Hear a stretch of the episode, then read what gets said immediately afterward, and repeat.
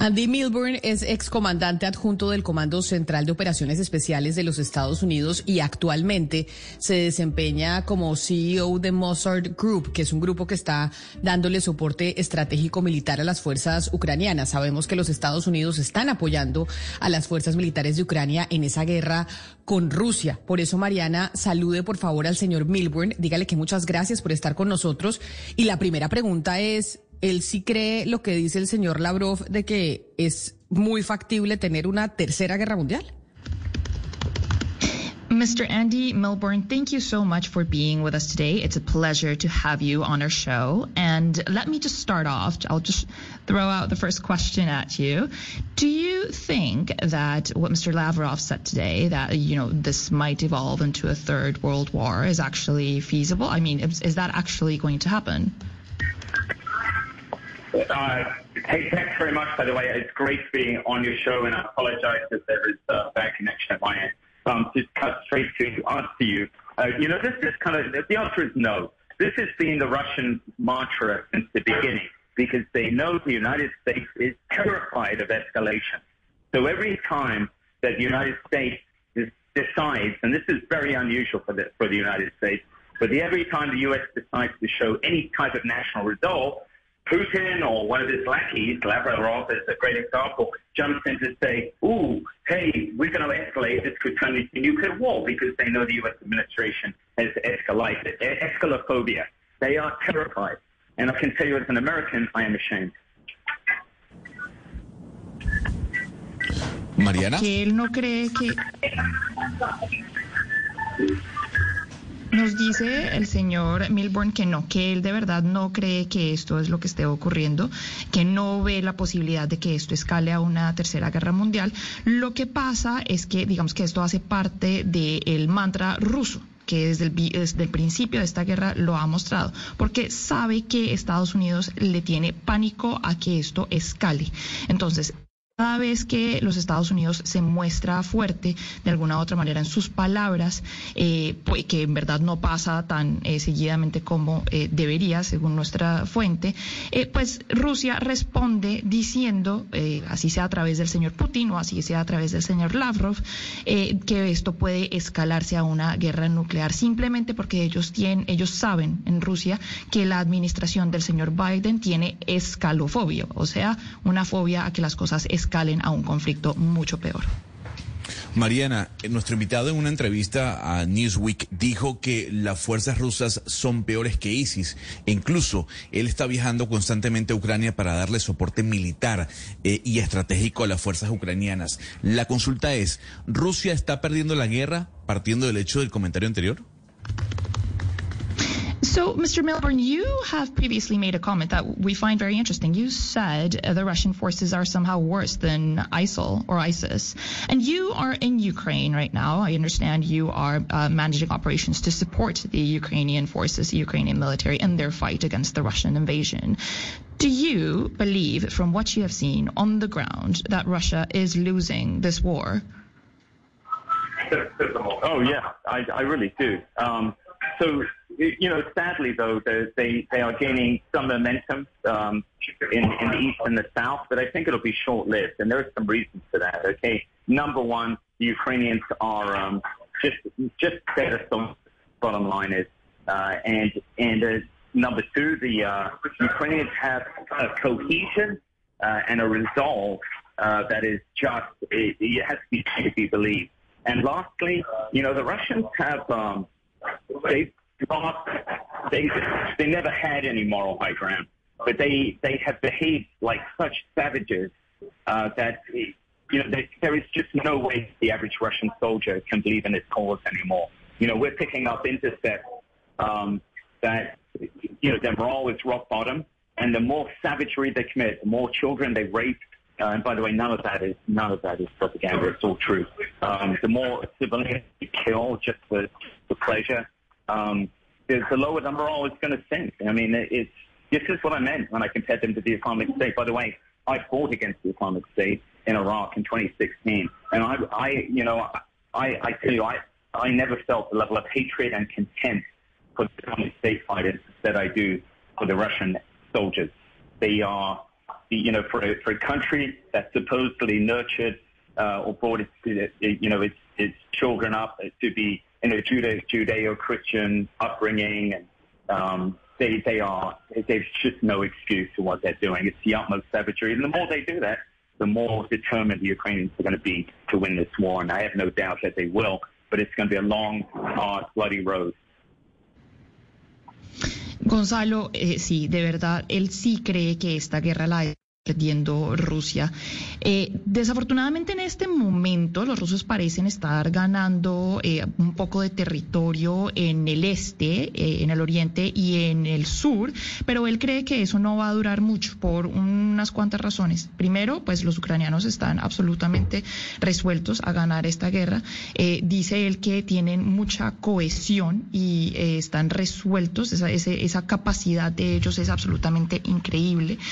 Y la segunda es que pues los rusos están desmoralizados eh, porque se están comportando como salvajes y no hay eh, manera de que los rusos o que el eh, soldado promedio ruso pueda seguir cometiendo estos actos de barbarie sin sentir algún nivel de desmoralización. Él me dice, él nos dice que están escuchando unas intercepciones y que pueden palpar este sentimiento de falta de moral entre las tropas eh, rusas. Eh, entre más eh, actos barbáricos se, comen, se cometan, entre más violaciones a niños, entre más civiles maten, más baja su moral. Él dice que esto no es propaganda, esto de verdad está pasando, él lo está viendo allá porque él está en Ucrania y nos dice además que él mismo nunca sintió tanto desprecio por las fuerzas islámicas del Estado Islámico como ha sentido por los soldados rusos a los que se enfrenta en este momento en Ucrania. Eh, digamos que él no puede creer que en un país en que pues han regido unos valores distintos a los que rigieron eh, en aquellas regiones en las que se criaron los eh, soldados del Estado Islámico, pues no cree que en un país como ese se puedan criar semejantes personas que cometan estos actos tan bárbaros. Entonces la moral está por el piso y cree que Rusia va a perder esta guerra. Vale, importante recordar que estamos hablando con el señor Andy Milburn, que es excomandante adjunto del Comando Central de Operaciones Especiales de los Estados Unidos y que está en terreno en estos momentos en Ucrania. Hoy que nos preguntamos, bueno, ¿y la guerra para dónde va? Dos meses de la guerra entre Rusia y Ucrania y para dónde va este barco. Y yo justamente quiero, eh, Camila, que Mariana le pregunte al invitado eso hasta dónde puede llegar esta guerra, porque nuestro invitado Mariana parece estar muy seguro de que Putin no tiene intención de escalar este conflicto más allá de Ucrania y mucho menos a un conflicto nuclear. Pero quiero preguntarle al invitado Mariana si uno sí puede confiar en la racionalidad de Putin, porque cada vez estamos viendo que es más irracional y que no se puede esperar nada de él el invitado confía en que en realidad Putin no vaya a escalar esto a un conflicto más allá de Ucrania, entendiendo que pues Putin cada vez toma decisiones más irracionales? So, Mr. Milburn, you've been very clear in saying that you don't believe this will escalate beyond Ukraine. This will not be a, a World War III. But at the same time, you know, we, some of us, like a lot of people, just doubt about how rational Mr. Putin really is because, you know, in a sense, he's taken a very irrational solution in invading or in deciding to invade uh, Ukraine. So where do you think this war will go? Like up to up to what point? Up till where? Up till when will this go? And you know, how much of it will be determined by how rational or irrational Mr. Putin is?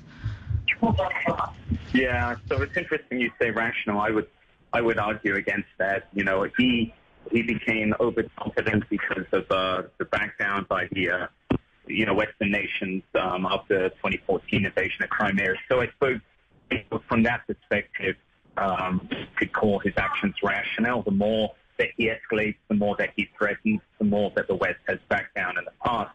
And actually, now I mention it, the West continues to back down there's only one game changer in this equation, and that is in Ukraine. Um, they put up a fight that no one expected them to be able to, and and dug in alone and and uh, and continue to fight with extraordinary bravery.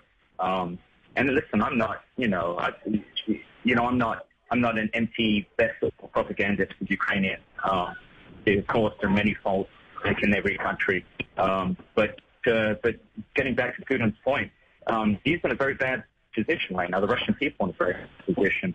Um, the war is going to be a long, bloody war. If you're looking at the casualty figures, the Russians are losing many times more than the Ukrainians. Of course, they can sustain heavier losses.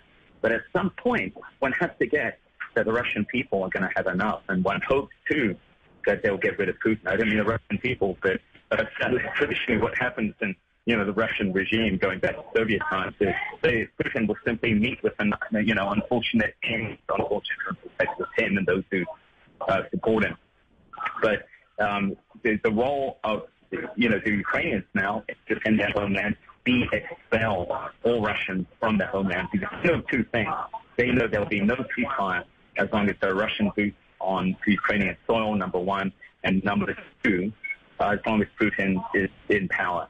They will fight to, to ensure that, uh, that the Russians are evicted. Now, whether that applies to Crimea or not is questionable, but the rest of the uh, um, Ukrainian mainland, they are determined that a uh, ceasefire will be a defeat for them. And so there's no happy ending to this. Um, Ukrainians will win. I have no doubt about it. I've seen how the Russians act. They, they are pathetic soldiers. They can, they're, they're better in the defense. They can mass artillery, uh, but they are a nation of bullies and savages, and there's just no way that they can they can defeat an army as resilient um, and uh, and you know with, with the cohesion of the Ukrainian army. But it's going to be a long bloody slog um, unless Putin gets pushed pushed out of power, and I just hope that happens sooner rather than later. Eh, Pues Valeria, la respuesta a su pregunta es que eh, hasta dónde puede llegar esta guerra, pues va a llegar, eh, digamos, muy lejos, va a durar mucho y va a ser muy sangrienta, precisamente por lo que usted dice, porque pues eh, mm, Putin pues puede tomar unas decisiones muy racionales. Nos cuestionamos qué tan racion, tan, tan racionales en este momento. Él está tomando unas decisiones muy irracionales, perdón. Entonces, pues él puede escalar esta guerra dentro de Ucrania por lo menos mucho, la puede alargar precisamente por eso, porque pues no eh, puede aceptar que le está ayudando, que le está yendo muy mal.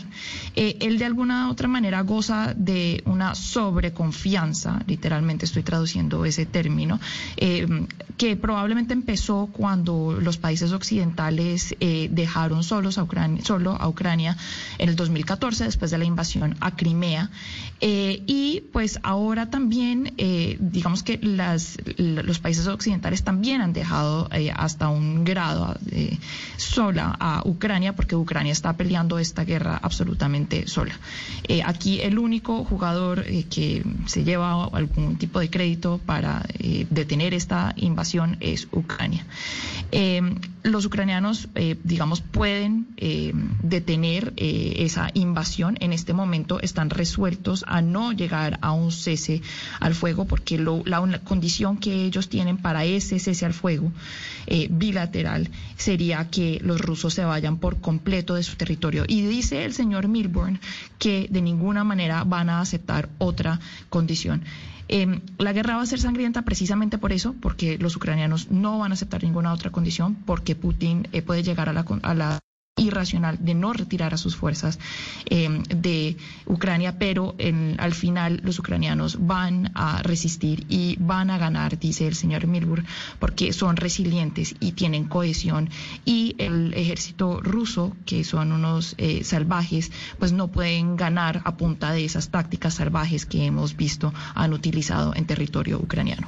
Mariana, por favor, pregúntele al señor Melbourne. Él ha hablado ya en reiteradas oportunidades en esta entrevista de la posibilidad de una escalada a una guerra nuclear. ¿Cómo sería la ruta para esa escalada? ¿Empezaría dónde? ¿Y cómo sería la expansión en esas respuestas de otros países?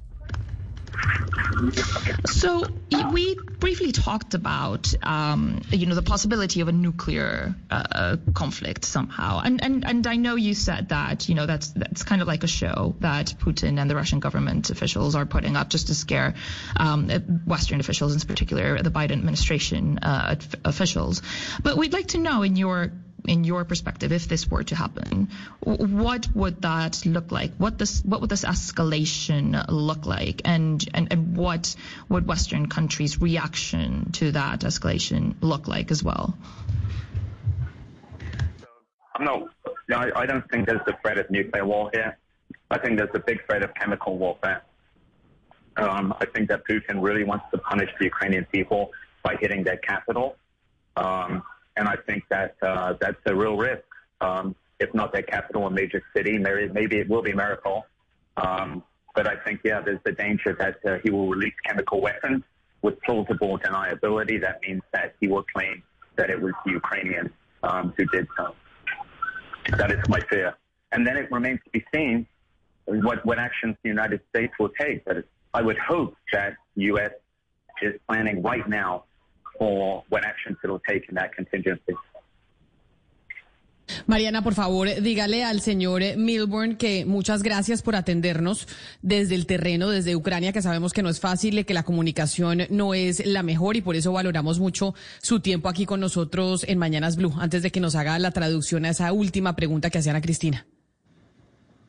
Claro que sí, Camila.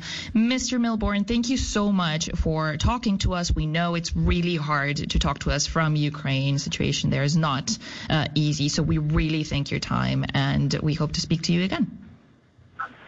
Thank you so much. Take care. Bueno, Ana Cristina, lo que nos dice es que él de verdad no cree que esto escale a convertirse en una guerra nuclear. La gran amenaza, que el gran peligro que tenemos eh, frente a, enfrente con este conflicto es una guerra química, es decir, que se usen eh, armas eh, químicas. Porque dice el señor Milburn que el señor Putin quiere castigar al pueblo ucraniano golpeando la capital, a Kiev, y eso puede ser con un arma química. entonces, pues puede ser a Kiev, pero también puede ser a otra ciudad grande, por ejemplo, puede ser Mariupol, que ya pues está absolutamente devastada, pero todavía sigue la resistencia ahí.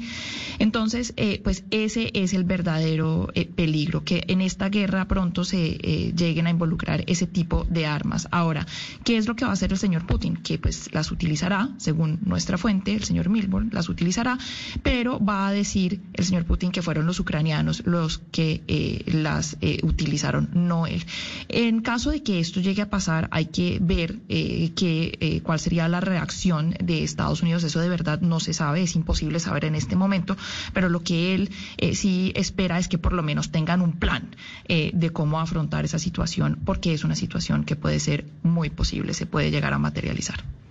Pero frente a las preguntas de una posible escalada nuclear y de una, de una posible tercera guerra mundial, volvemos a, a las especulaciones, Valeria, de que ellos no creen que Putin vaya a llegar a eso y que simplemente es una forma de amedrentar a los norteamericanos, pero eso mismo creíamos con la invasión a Ucrania.